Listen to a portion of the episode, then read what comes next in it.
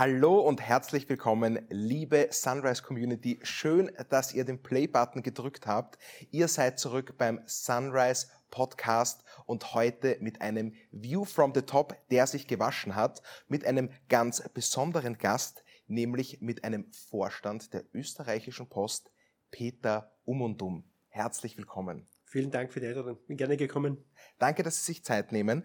Es ist äh, sehr besonders heute insofern, es ist nämlich Thomas der zweite Vorstand der österreichischen Post, den wir hier bei uns begrüßen dürfen. Und ich bin sehr gespannt, was anderes wir dann heute auch erfahren werden, welchen anderen Blickwinkel wir genießen dürfen. Ich bin sicher, du hast da eingehend etwas vorbereitet. So ist es. Vielen herzlichen Dank, Max. Ähm, Peter, herzlichen Dank, dass du da bist. Ähm, wir haben uns tatsächlich mit der österreichischen Post AG, äh, die ich schon seit vielen Jahren begleite, wenn man das so möchte, als Portfolio Manager, als Investor, mhm ähm, besonders quasi was besonders ausgedacht. Wir sprechen mit allen drei Vorstandsmitgliedern, um da auch noch ein bisschen tiefer hineinzugehen in die Organisation der österreichischen Post AG. Ich bin seit vielen Jahren ähm, Mitglied oder immer eingeladener des Stakeholder Roundtables, eine tolle Veranstaltung, wie ich finde, die die österreichische Post AG macht, ähm, wo man versucht, quasi möglichst viele Stakeholder aus ähm, der Investment Community, aber auch aus der sozusagen Kundenseite mhm. zusammenzubringen, einen Tisch und neue Ideen für die österreichische Post AG zu wälzen. Und äh, Peter um und um ähm, Walter Oblin und natürlich auch der Vorstandsvorsitzende Georg Bölzer sind da immer dabei. Und so hat sich eigentlich über die Jahre, kann man fast sagen, eine Freundschaft entwickelt, auf die ich sehr stolz bin. Lieber Peter, danke, dass du da bist. Ähm, du, hast, ähm, du bist wie alle drei Vorstände der österreichischen Post AG Techniker. Äh, Diplom-Ingenieur, sehr ungewöhnlich für viele Unternehmen, muss man ganz ehrlich sagen, nicht nur österreichische äh, mhm, Unternehmen. Ja äh, hast Informatik studiert in Graz, äh, gebürtiger Steirer und dann eigentlich eine illustre Karriere hinter dich gebracht. Hast eigentlich angefangen dort, wo viele gerne anfangen würden, im Brauereigeschäft, würde ich jetzt einmal sagen. und von der Brauerei über die Medienlandschaft, ich glaube, was den wenigsten bewusst ist, du warst Geschäftsführer der kleinen Zeitung und der, der Presse, ähm, dann den Weg gefunden in die österreichische Post AG 2004 eingestiegen, das ist fast 20 Jahre her. Mhm. Äh, man sieht es dir nicht an. Äh, du wirst nächstes Jahr 60. Ähm, und seit 2011 eigentlich auch eine halbe Ewigkeit äh, jetzt schon Vorstand für Paket und Logistik innerhalb der österreichischen Post AG. Überhaupt ein sehr stabiles Vorstandsteam, ähm, über das ich dich auch gerne gleich fragen möchte, wie die Aufbauorganisation sozusagen aus deiner Sicht ausschaut, was genau deine Kompetenzen sind. Aber vielleicht zuerst noch einmal gleich die Frage Informatik, Medien, Logistik. Ja, also auf den, auf den ersten Blick vielleicht äh, überraschend und, und auch nicht ganz logisch. Es gibt dann schon einen, einen roten Faden, der sich, der sich durchzieht. Ähm, nach dem Informatikstudium habe ich in der, in der Steierbrau damals, also Gösser, Buntigammer, Reininghaus, so die mhm. großen Marken, äh, begonnen im IT-Bereich. Habe schon während des Studiums für die Steierbrau programmiert, also ein bisschen mhm. Geld dazu verdient. Aha. Äh, und, und bin dann eigentlich in sehr jungen Jahren eigentlich durch einen Krankheitsfall dann in eine, eine größere Verantwortung mhm. gekommen. Mhm. Also so eine Abteilung mit 40 Leuten durfte ich übernehmen mit 27. Mhm. Äh, das, diese Abteilung war eben für Informatik und Organisation mhm. dort zuständig.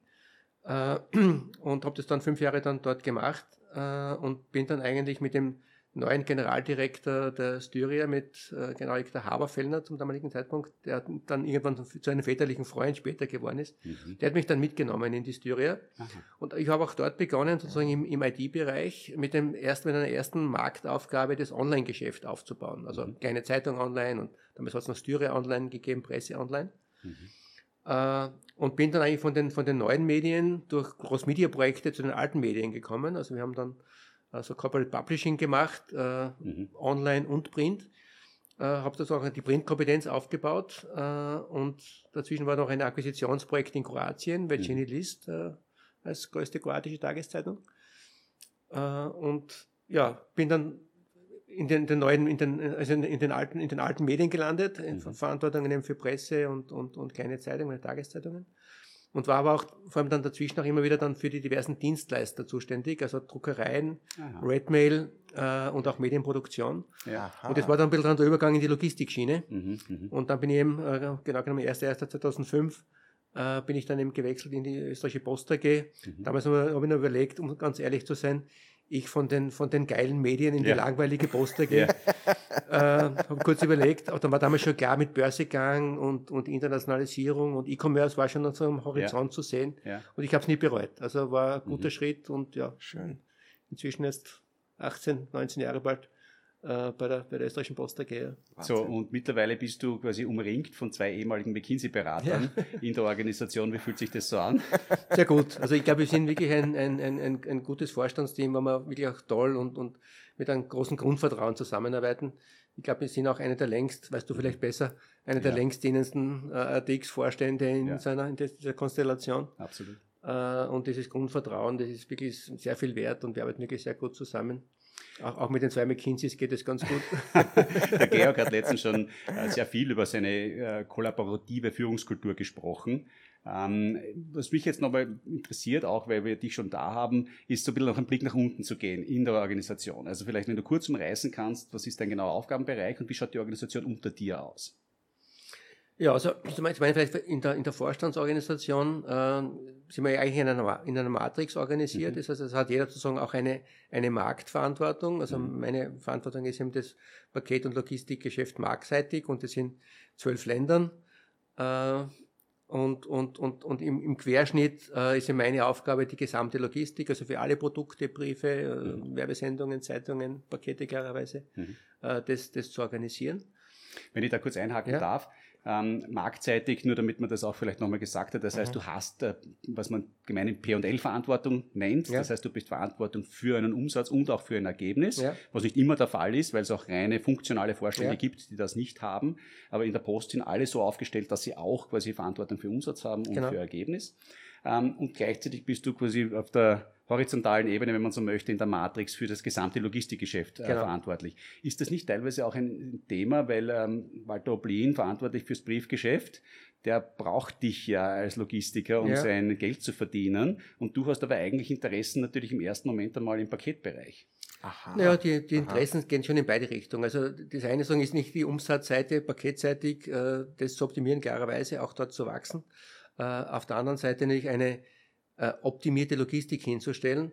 Und es gibt uns, also diese, diese Kombination gibt uns besonders Sinn, weil wir sehr stark im Verbund produzieren, ja. wie wir das auch nennen. Das heißt Briefe, Werbung, Pakete gemeinsam. Mhm. Mhm. Äh, und, und da kommt, oder was, was wir dann auch versuchen, dann, dann zu optimieren, sind, sind die sinkenden Brief- und Werbemengen mhm. mit den steigenden Paketmengen teilweise auch zu kompensieren. Also wir versuchen auch sozusagen hier zu bündeln mhm. und die Ressourcen, die auf der einen Seite frei wären, auch auf der anderen Seite einzusetzen.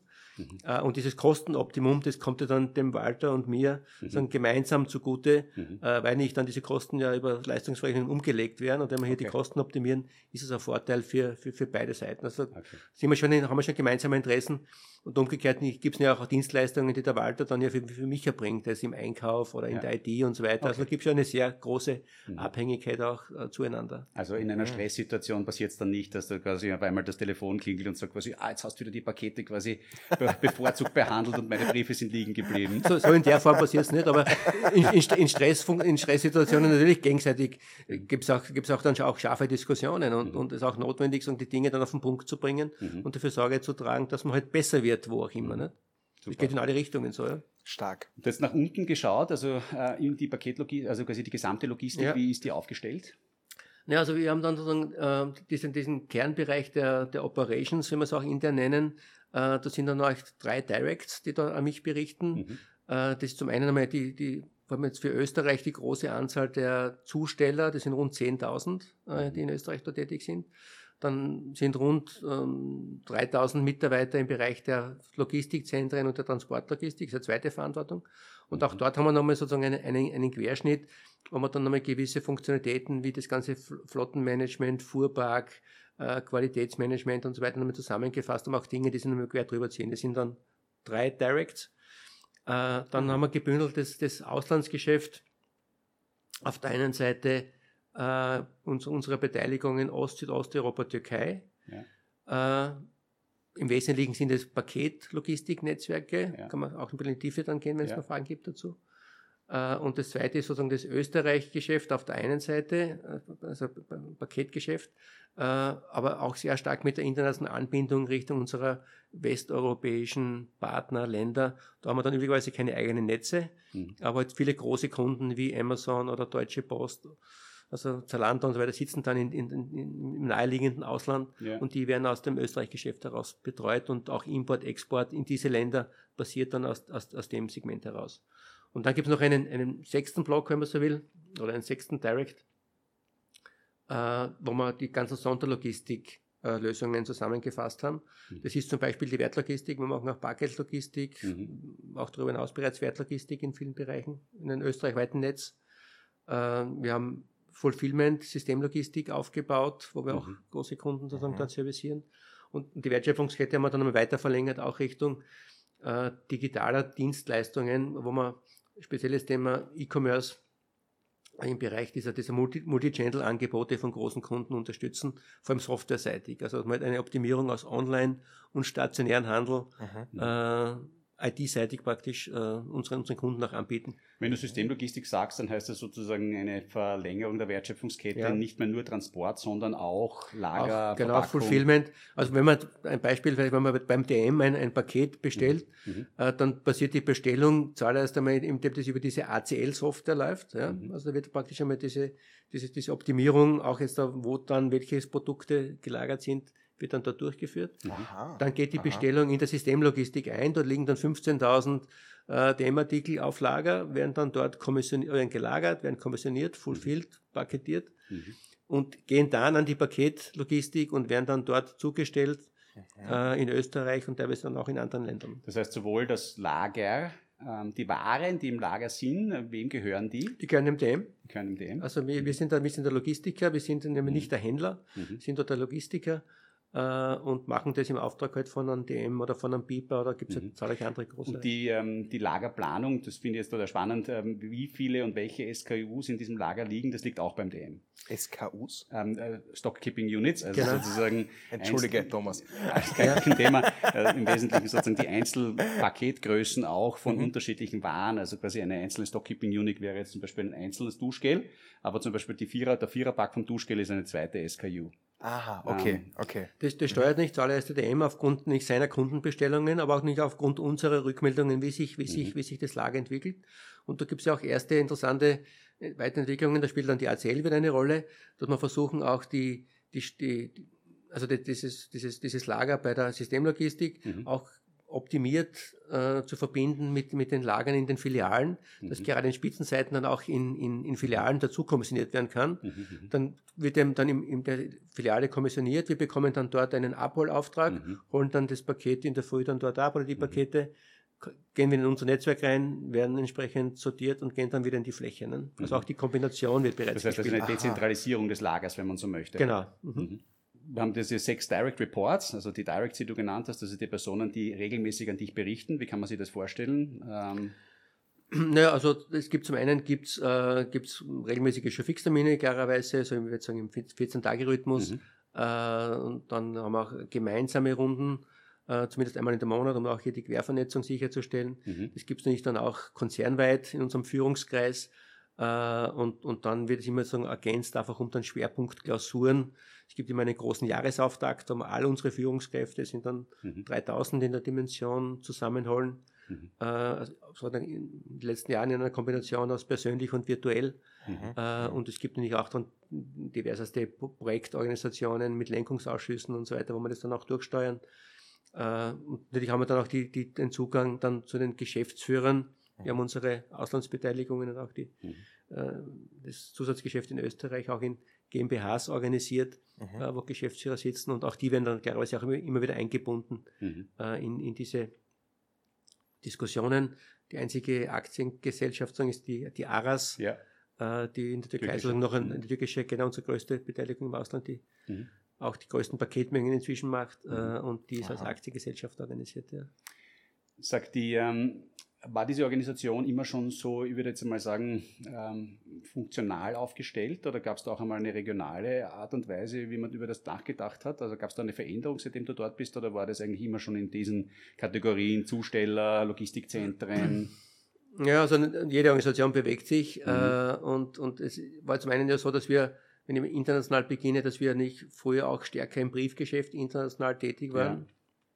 Ja. Wir waren damals auch, auch noch zu viert damals im, im, im Vorstand äh, haben das, das eigentlich sukzessive reduziert, weil wir gemerkt haben, im, im klassischen Briefgeschäft, schrumpfendes Geschäft und mhm. äh, starke Postgesellschaften jeweils, ist es, ist es schwer, da durchzukommen. Mhm. Da gibt es noch einige, einige kleine Reste aus der Vergangenheit heraus, mhm. aber im Wesentlichen sind wir dort im Paketgeschäft und das, mhm. und das ist sozusagen immer dann regional in, in GmbHs mhm. äh, und dann eben gebündelt in diese Organisation, wie vorher dargestellt. Äh, und, und in Österreich gibt es dann unter der Struktur, die ich beschrieben habe, gibt es dann eine regionale Struktur. Mhm.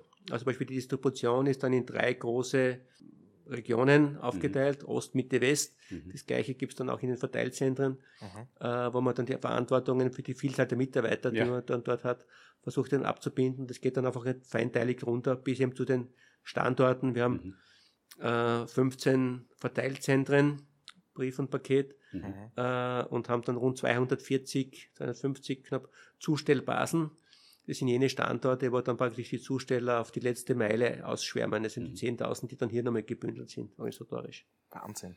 Sagt die, ähm, vielleicht, danke vielmals für diesen sozusagen wirklich tiefen, schönen Einblick da in die Organisation. Ähm, die Mengen, die ihr stemmen müsst. Einfach nur, damit man sich das ein bisschen vorstellen kann. Ja? Äh, welche Größenordnungen sprechen wir da? Welche Mengengerüste im Ja, also akt aktuell, wir haben nicht nach wie vor 4,5 Milliarden äh, Briefe und Werbesendungen adressiert und unadressiert. Äh, das reduziert sich, mhm. Äh, aber nach wie vor ein, ein beträchtlicher mhm. Beitrag, nicht im Umsatz, im Ergebnis, aber auch in, in, der, in der, Mengenabwicklung. Mhm. Ja, und die Paketmengen sind nicht dramatisch gewachsen. Also wir waren 2009 bei rund 50 Millionen Pakete. Und wenn man sozusagen das international betrachtet, sind wir aktuell bei 430, knapp 440 Millionen Pakete. Äh, und, und in da, Österreich? Und davon sind in Österreich genau 100, 181. Äh, war nicht in den letzten Jahren, vor allem durch die Pandemie bedingt, nochmal extrem steigend. Mhm. mhm. Es hat ja nochmal auch dann diesen Schwenk zwischendurch gegeben mit, mit DHL, ja. äh, wo DHL, ich glaube, ich war im Jahr 2015 uns mitgeteilt haben, dass sie als einer der großen Kunden ein eigenes Netzwerk in Österreich aufbauen. Mhm. Dann haben wir uns zwei Jahre ordentlich gematcht am Markt, konnten dann überzeugen, dass es besser ist, hat dann auch einen Verantwortungswechsel bei der Deutschen Post gegeben mhm. und konnten dann überzeugen, dass es doch irgendwie besser ist, zusammenzuarbeiten. Weil wir auch günstiger produzieren, haben uns diesen Vorteil dort auch vernünftig geteilt und die Mengen sind dann auch wieder, wieder zurückgekehrt. Mhm. Und dann haben wir eben sehr viel äh, auch anorganisches Wachstum gehabt, eben durch diverse Zukäufe in, mhm. Zukäufe in Ost- und Osteuropa.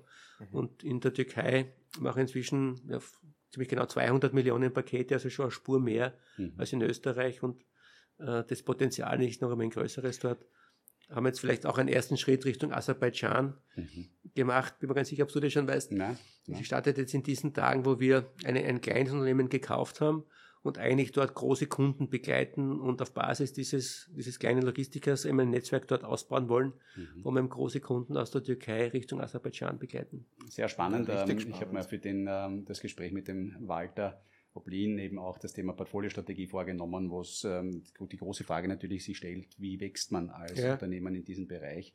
Danke da also für diesen Tipp, da werden wir dann sicher auch über Aserbaidschan nochmal im Detail sprechen.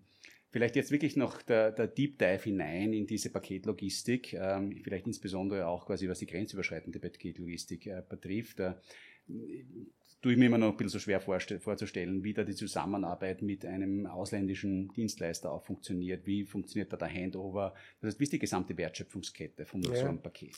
Es ist vielleicht interessant, dass die, die Basis unserer Logistik ist eigentlich, eigentlich eine hochstandardisierte.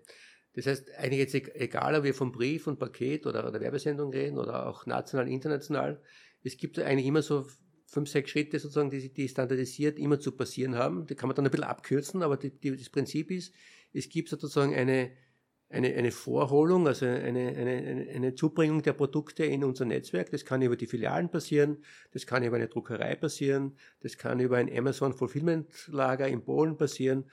Das ist die erste Basis. Dann ist übrigens der erste Schritt, das geht dann in ein, wird dann in Sortierzentren und wie gesagt, da haben wir mehrere in Österreich, wird es dort eingeliefert. Mhm. Und dort passiert dann eine erste Sortierung. Und die, dieser erste Sortiergang, der stellt äh, der macht klar, bleibt das Produkt sozusagen in der Fläche dieses Verteilzentrums mhm. oder wechselt es von ins, ins, andere Verteilzentrum von Wien nach Vorarlberg, um mhm. etwas zu sagen. Ja? Mhm. Entschuldigung, wenn ich kurz eingreifen ja? darf. Diese Vorholung, ähm, wenn das jetzt von diesem Amazon Fulfillment Center in Polen kommt, ja. holt ihr das oder bringen die das? Bei Amazon holen es wir. Mhm. Also da machen wir auch die Logistik. Es gibt aber auch Kunden, die das bringen. Also gibt es gibt's mehrere Varianten, aber bei Amazon holen es wir konkret. Ja. Okay, also diese, die, der grenzüberschreitende Verkehr passiert typischerweise mit LKWs? Genau, ja. Sage ich noch was dazu. Vielleicht ja. mache ich noch kurz den, ja. den Kernprozess fertig. Ja. Äh, und, und, und, und dann passiert sozusagen dieser, der Hauptlauf, wie das bei uns heißt, also praktisch die Verbindung jetzt zwischen den Verteilzentren. Ja. Mhm. Und jetzt kann es aber sein, Beispiel Amazon, dass bereits aufgrund der, große, der großen Anzahl der Mengen wird bereits auf das zweite Verteilzentrum vorsortiert.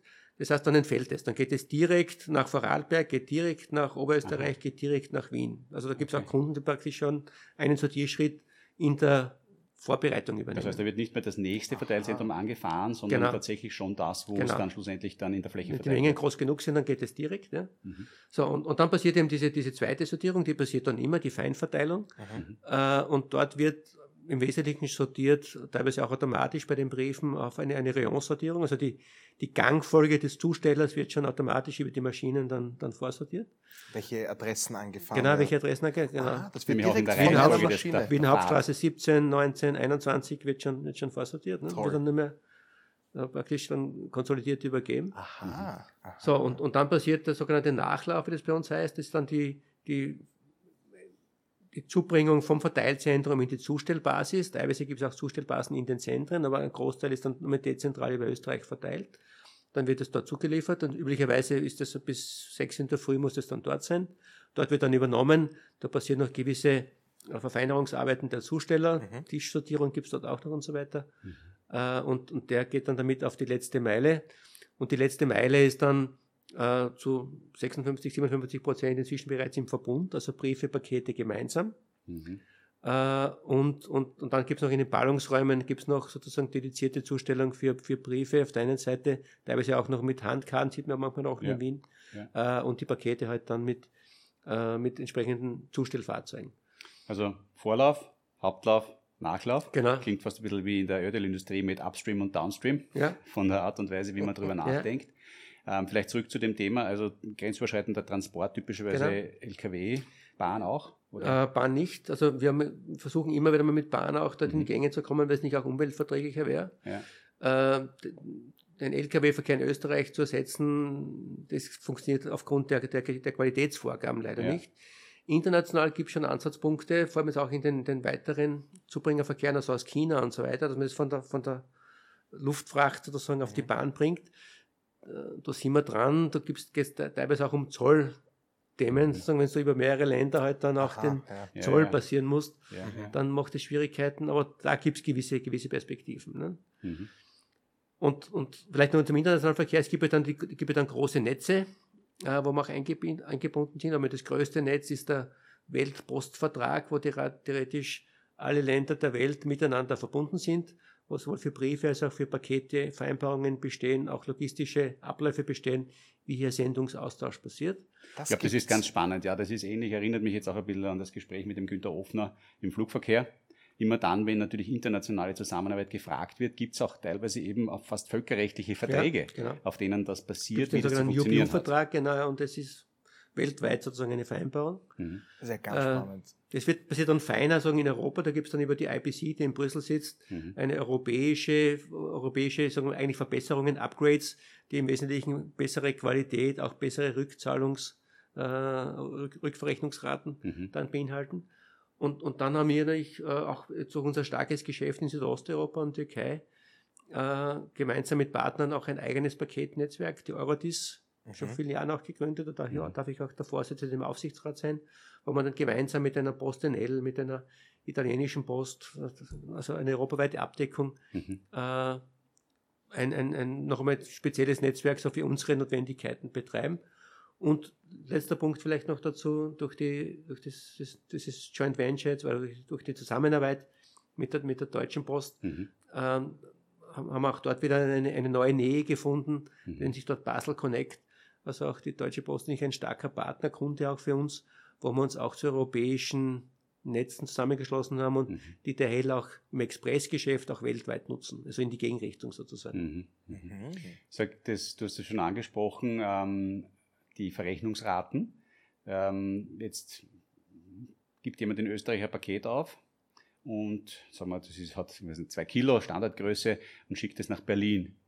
Ähm, ihr kriegt dafür schlussendlich da, äh, die, das Geld dafür und gebt einen Teil an die Deutsche Post weiter, die das, Genau. das zustellt. Und Genau. diese Rate basiert auf einem, auf diesen internationalen Vereinbarungen, oder? Ja, also bei in der Deutschen Post sind es dann bilaterale Verträge auf der, aufgrund der großen Anzahl der Menge. Und mit der Deutschen Post arbeiten wir in Österreich zusammen, in Deutschland, Mhm. aber auch, äh, wir durften damals auch die, in der Slowakei das gesamte deutsche Geschäft übernehmen. Mhm. Umgekehrt haben wir unsere Minderheitsbeteiligung in, in Tschechien aufgegeben und an die deutschen Kollegen übergeben. Ja. Aha. Also gibt es für den Aha. Polen arbeiten wir eng zusammen. Ja.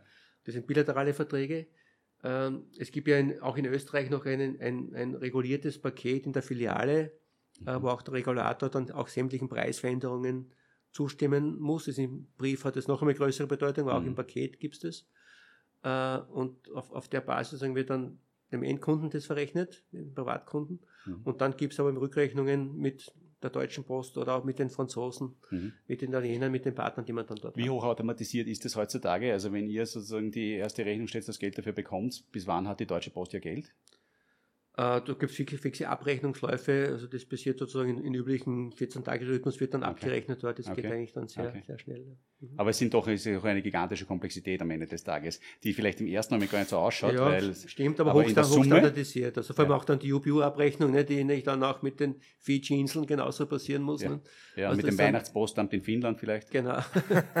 in Rovaniemi. in Rovaniemi, Genau. wo ich bereits war am Polarkreis. Also ich hatte äh, das große Vergnügen, mir ähm, das Postamt äh, des Christ, äh, des ich Weihnachtsmanns dort, bereits ja. anzuschauen. Das ist besonders hübsch dort oben. Muss ich noch nachholen. Ich war leider im Sommer dort, aber wenn Sie Ja, nein, ich war, ich war im Winter, also in der Weihnachtsmann-Saison. Ich kann, ich kann nur bestätigen, der Weihnachtsmann spricht perfekt Englisch, obwohl er Gut ja, so. da in den finnischen Bergen irgendwo lebt. Also ein sehr sympathischer Kollege. Aber wir haben ja auch unser Postamt Christkindl, ja, genau. äh, wo ja auch viele, viele Kinder auch immer wieder ihre Briefe hin ans Christkind schicken, dann wird es dort mit einem speziellen Stempel, Ja. auch mit Sonderbriefmarken abgestempelt und die gehen dann auch wieder zurück. Mit einem sehr sympathischen Aufkleber auch, der immer auf den Genau, äh, Postkästen genau, dann drauf ist. Ähm, das ist ein großes Thema nach Das, wie vor. das Team Christkind, genau. das Team ja. Christkind, genau. Eine besondere Schönheit des Geschäfts. Team an? Christkind, sowas- perfektes, äh, perfektes Stichwort auch wieder vielleicht zum letzten Thema, was den Deep Dive in die Logistik betrifft, Kapazitätsplanung. Das ist natürlich ein Geschäft, das auch sehr starke Spitzen Ja. äh, erledigen muss, nämlich gerade rund um das ähm, Thema Weihnachten und die Feiertage. Wie kann man sich die Kapazitätsplanung vorstellen? Ähm, wie, wie sozusagen normalerweise, ich habe ein, ich habe ein, wie, baue ich Mitarbeiter auf? Brauche ich das eigentlich gar nicht mehr, weil das eh so viel automatisiert schon ist? Oder ist es doch einfach immer eine, eine neue Herausforderung, jedes Jahr wieder aufs Neue? Ja. Es ist ja eine Herausforderung jedes Jahr aufs Neue und Mhm. genau genommen haben, haben wir auch mehrere Spitzen. Mhm. Äh, also wir haben zum Beispiel auch immer wieder auch eine Osterspitze, nachdem wir jetzt gerade Ostern, Ostern hatten. Mhm.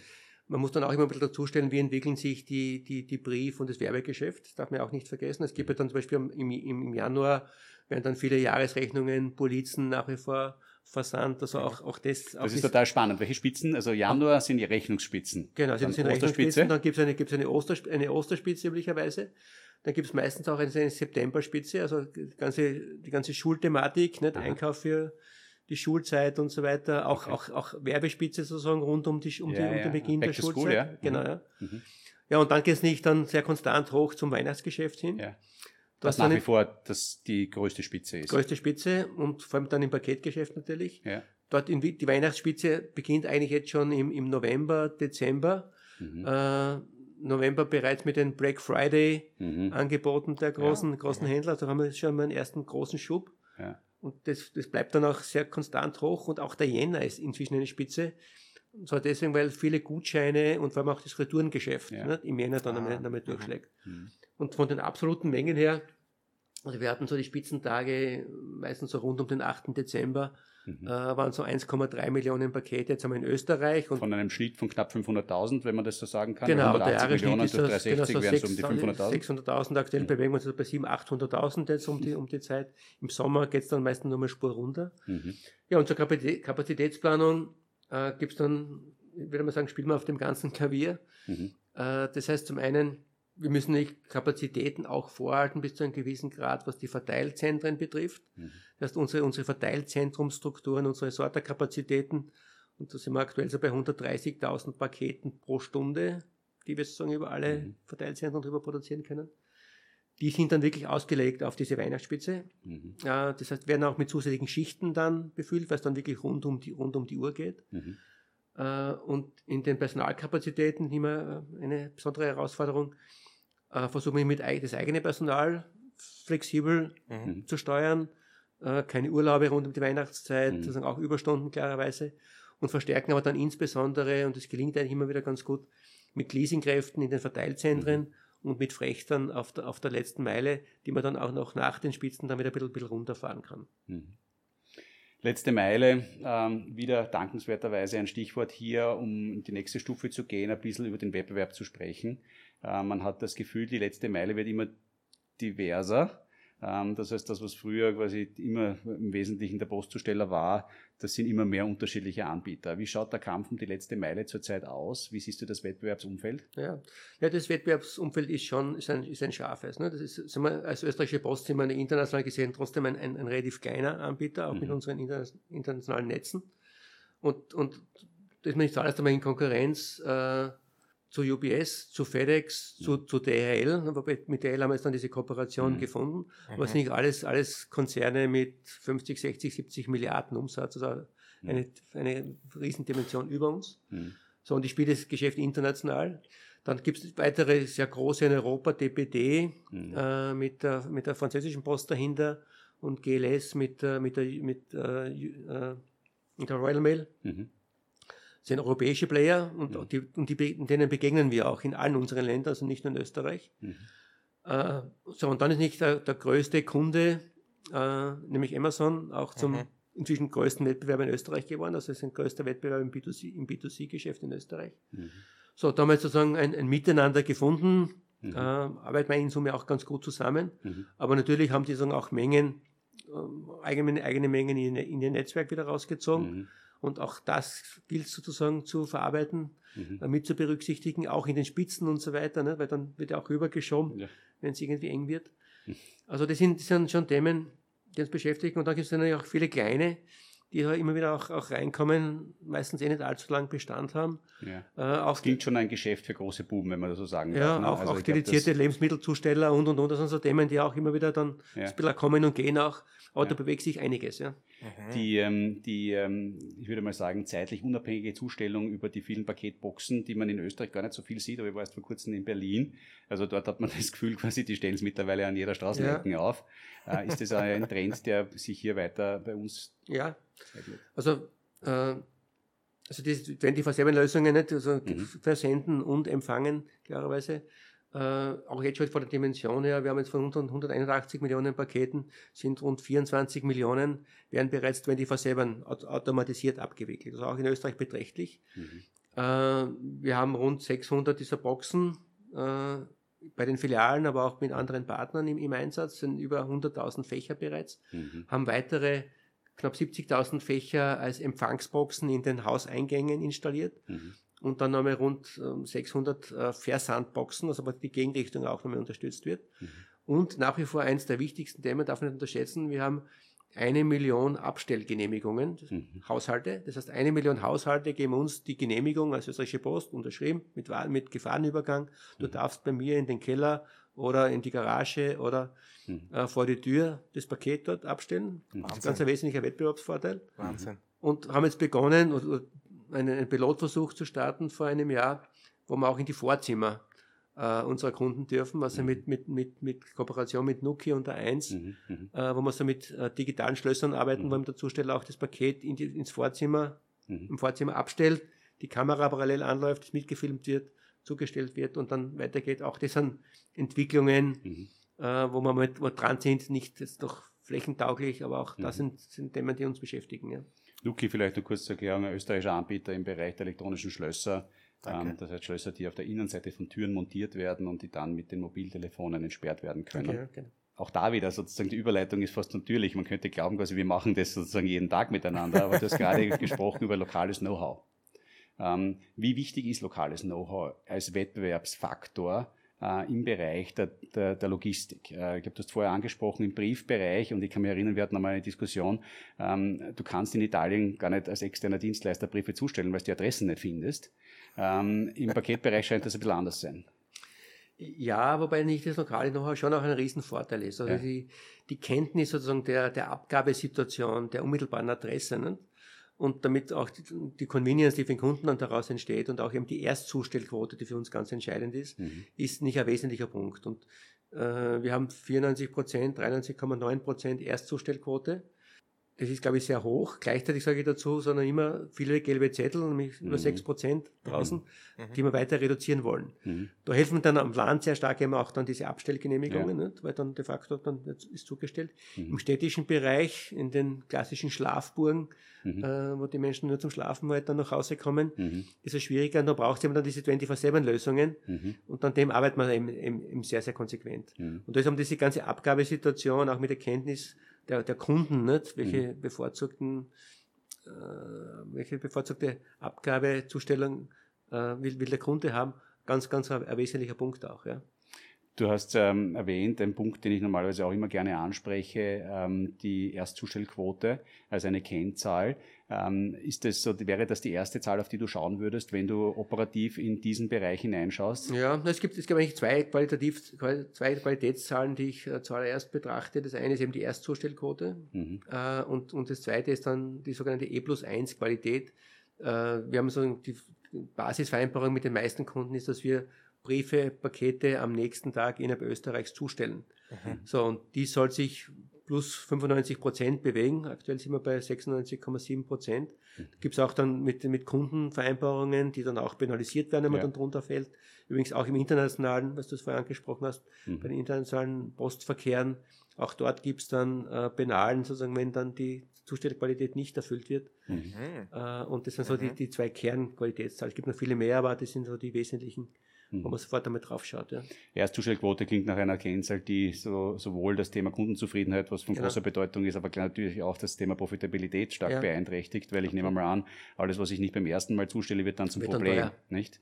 Das ist so wie beim Bau. Also was beim ersten Mal nicht funktioniert, ist, wird immer ein Problem bleiben. Ne?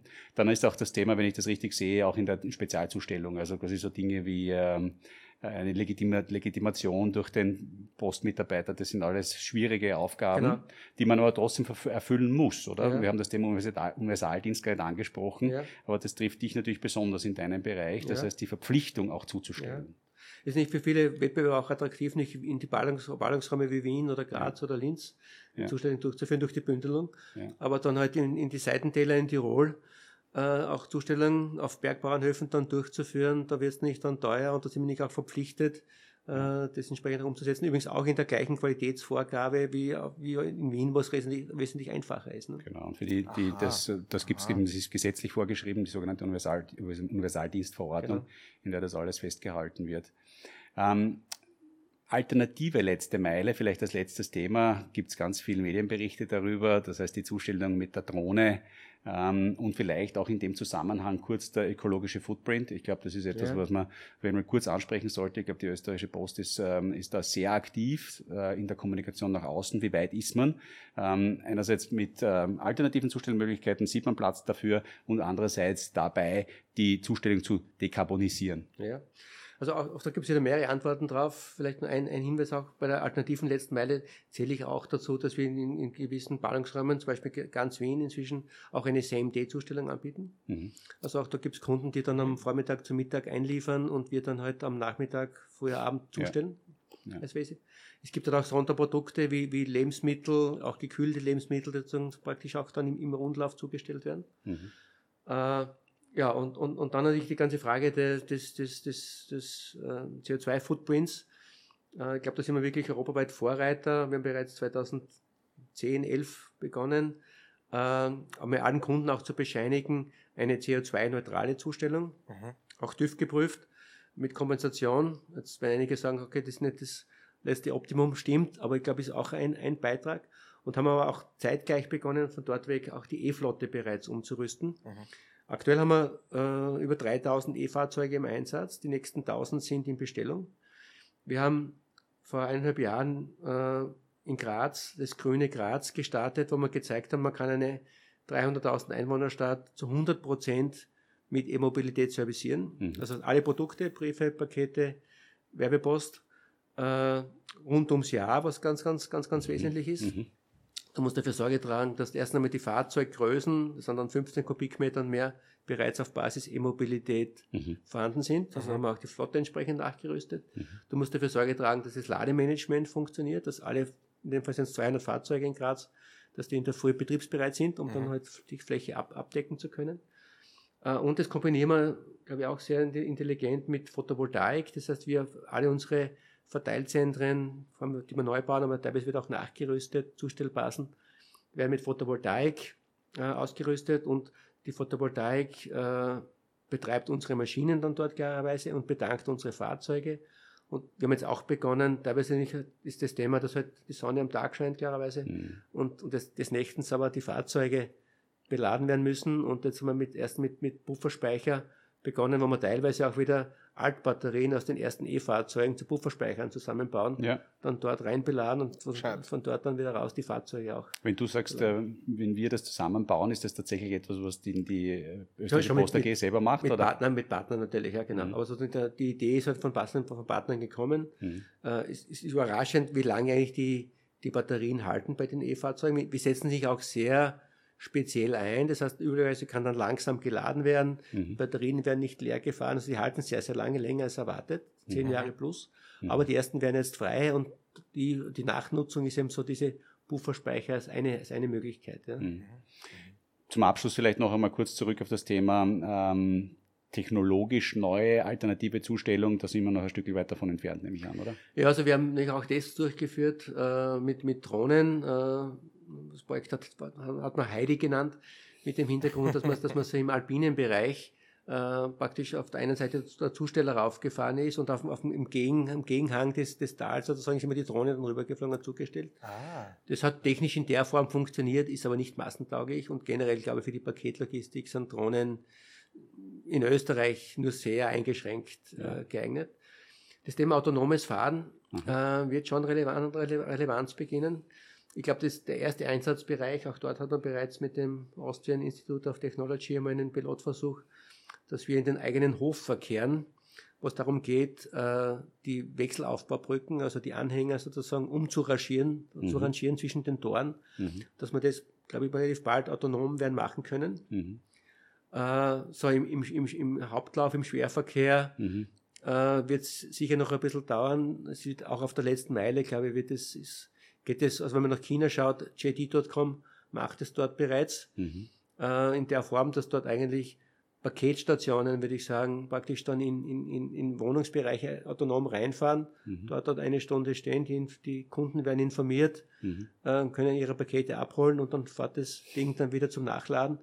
Also technologisch geht es schon ganz gut, ist glaube mhm. eher dann eine Frage der, der gesetzlichen Rahmenbedingungen, wann man mhm. das zulassen würde. Aber ich glaube, da kommt schon auch was auf uns zu und da wird schon auch mehr auch eine, auch eine Revolution, in, Revolution in unserem Geschäft passieren. Die ähm, Hauptlauf, das große Thema natürlich Schwerverkehr, du hast es genannt. Ähm, ähm, dazu fällt mir aber zum Beispiel ein, der Verbund gerade auch neue Vorstandsposition rund um das Thema Wasserstoff. Ja. Ähm, ist das aus deiner Sicht das Thema für den Schwerverkehr?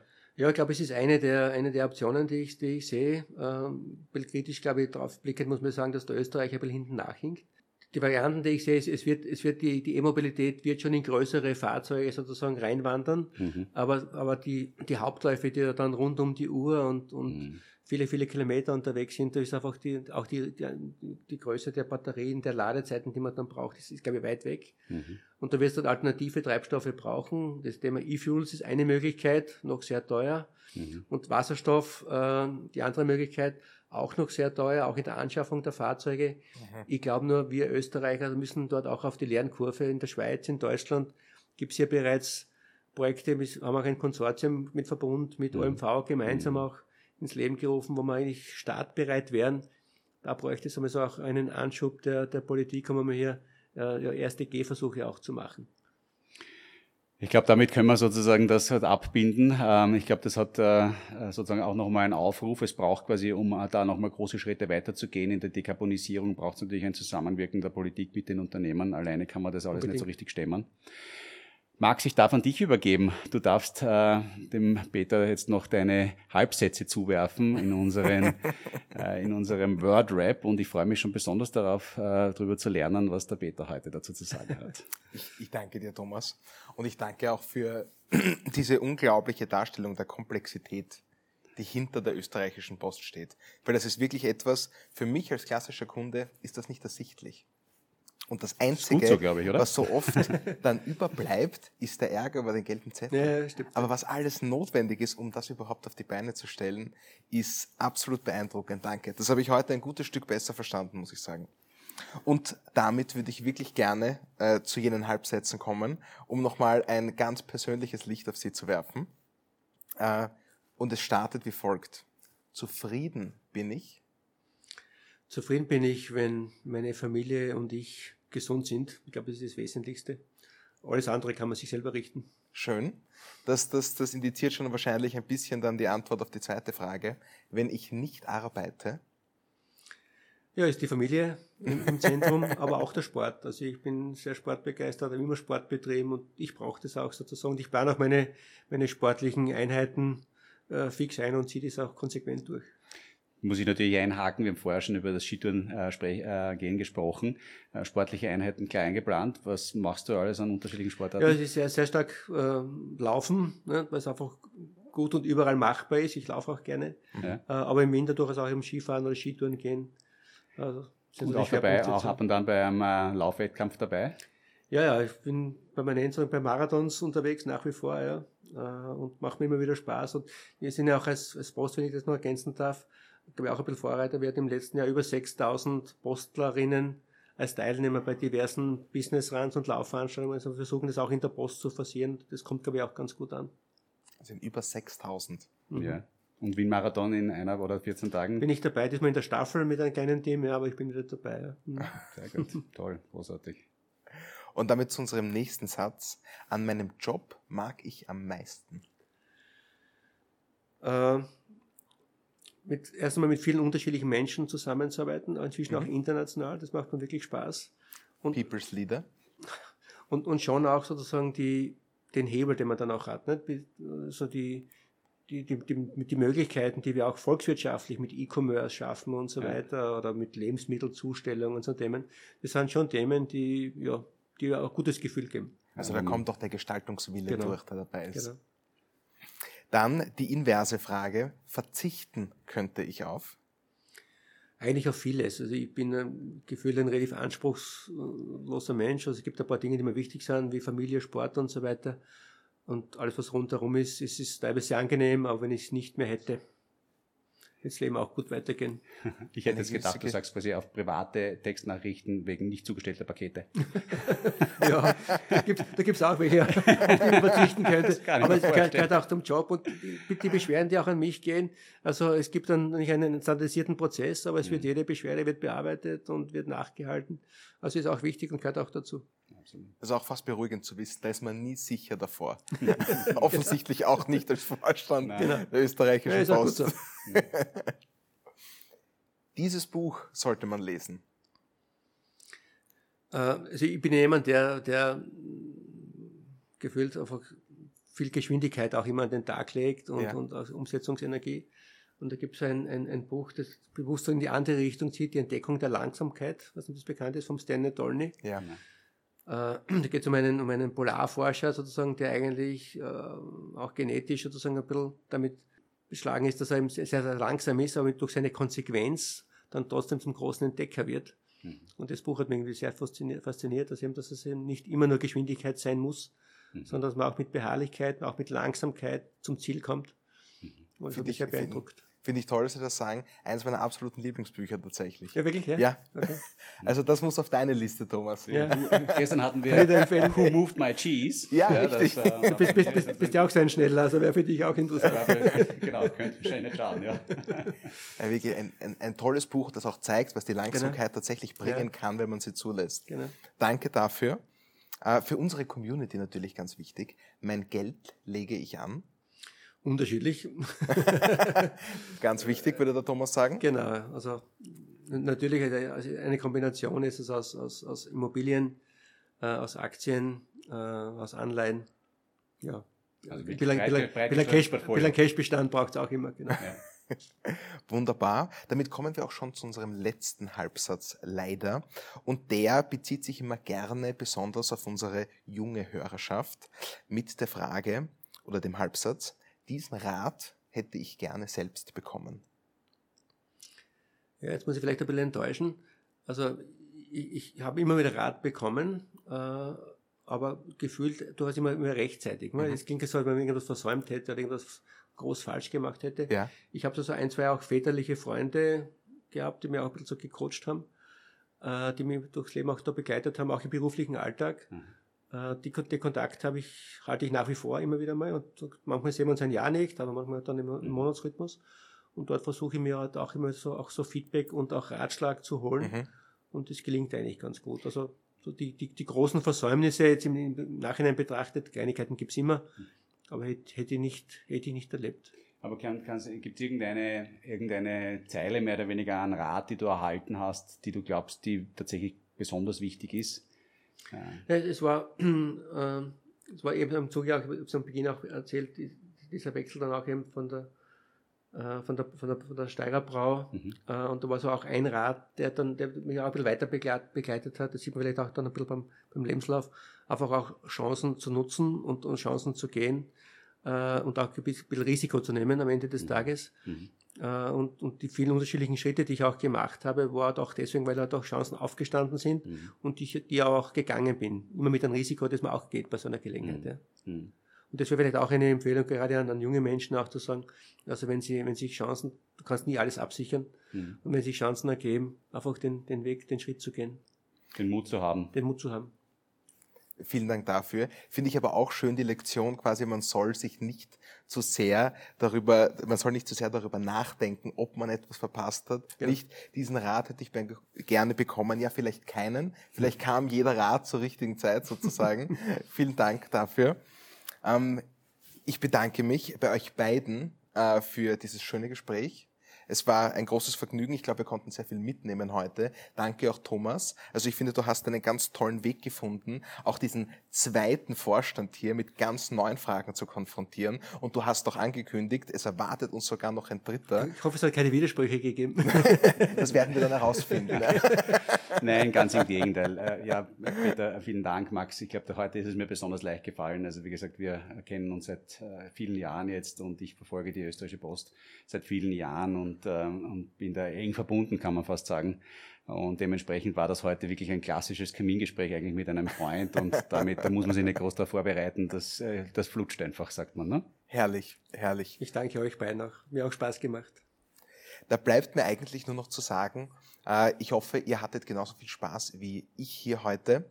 Äh, sagt weiter, was ihr gelernt habt und sagt uns, was ihr gerne hören würdet. Wir sind natürlich immer offen für eure Kommentare und damit wünsche ich euch noch einen guten Morgen, eine schöne Mittagspause oder eine gute Nacht, je nachdem, wann ihr euch das anhört. Ciao!